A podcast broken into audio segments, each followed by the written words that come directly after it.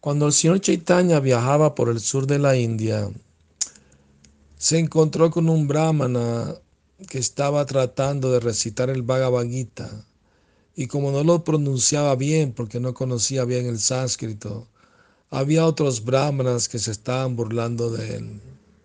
Pero el señor Chaitanya notó que este brahmana se veía muy emocionado y tenía lágrimas en los ojos. Se veía que estaba en éxtasis. Entonces el señor Chaitanya se acercó a él y le preguntó qué era lo que estaba haciendo. Y él dijo, estoy tratando de seguir la instrucción de mi maestro espiritual, que me pidió que leyera todos los días un capítulo del Bhagavad Gita. Pero aunque no sé pronunciar bien el sánscrito, soy casi un analfabeto, pero aún así estoy tratando de seguir la instrucción de mi guru, aunque sea imperfectamente. Y el señor Chitaya le preguntó, pero veo que hay lágrimas en tus ojos, te ves emocionado, ¿a qué se debe?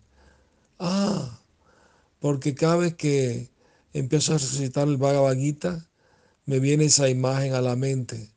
Cómo Krishna, por amor a su devoto Arjuna, aceptó ser su abriga, su cochero.